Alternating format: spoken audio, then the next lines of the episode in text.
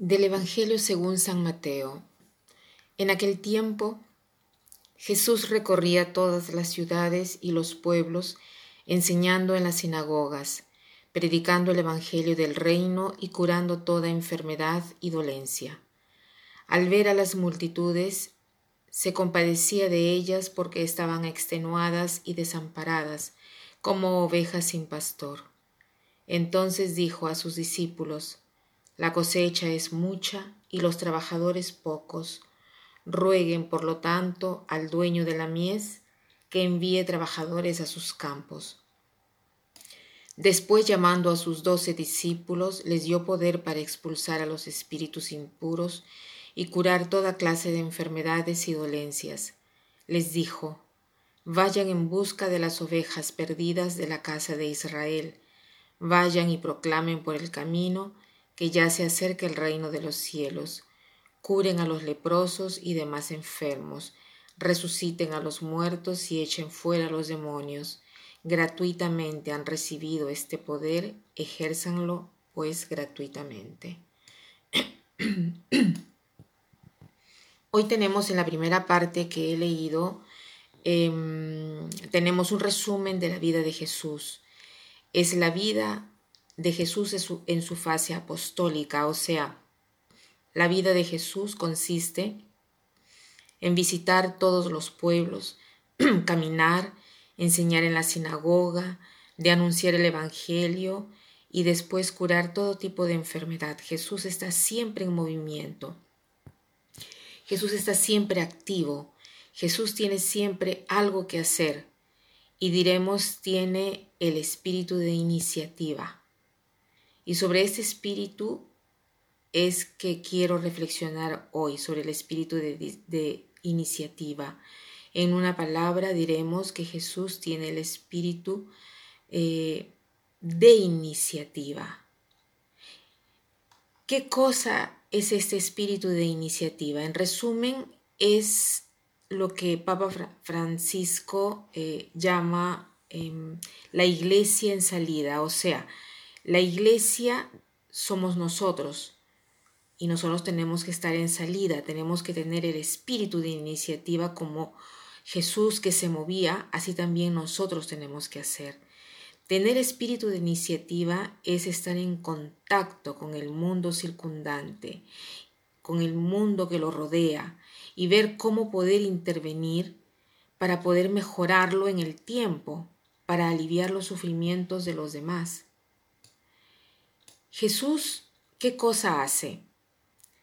Ve la gente y le provoca tanta compasión porque eran como ovejas sin pastor. Dice, porque estaban extenuados y desamparados como ovejas sin pastor.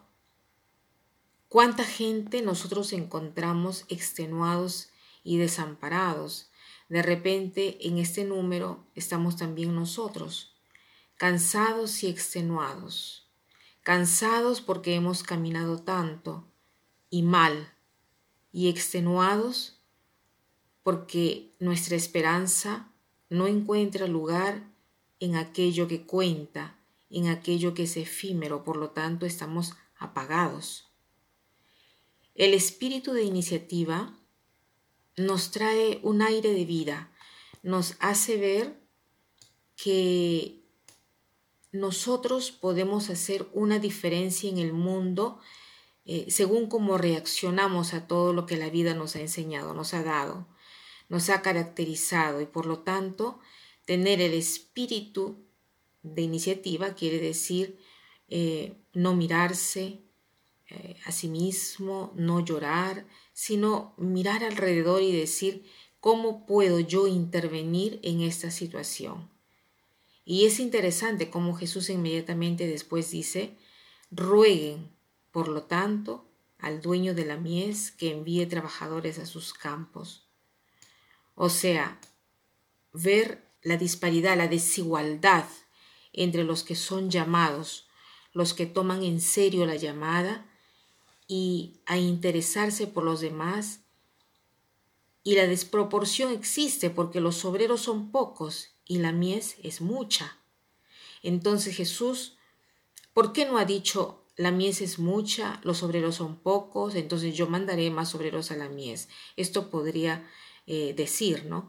Pero Jesús dice, rueguen, por lo tanto, al dueño de la mies que envíe trabajadores a sus campos. ¿Por qué dice rueguen? ¿Por qué dice oren? Porque orando nosotros descubriremos que, somos nosotros estos obreros que debemos pedir a Dios de mandarle obreros porque la mies es mucha. Nosotros orando recibiremos la convicción que somos nosotros llamados en este momento histórico, en esta hora, en este lugar, a recoger porque la mies es abundante. O sea, ayudar a Dios en la obra de la salvación, en la obra de la evangelización y en la obra de aliviar las miserias de los demás. Hoy entonces digamos al Señor, aquí estoy, mándame. He entendido que yo soy el obrero que tú quieres mandar en esta obra. Mándame, Señor. Y para terminar, quiero citar esta frase que habla justamente del espíritu de iniciativa que dice así. Tomar la iniciativa no significa ser insistente, molesto, agresivo. Significa reconocer nuestra responsabilidad para hacer que las cosas sucedan. Tomar la iniciativa no significa ser insistente, molesto, agresivo, sino significa reconocer nuestra responsabilidad para hacer que las cosas sucedan. Que pasen un buen día.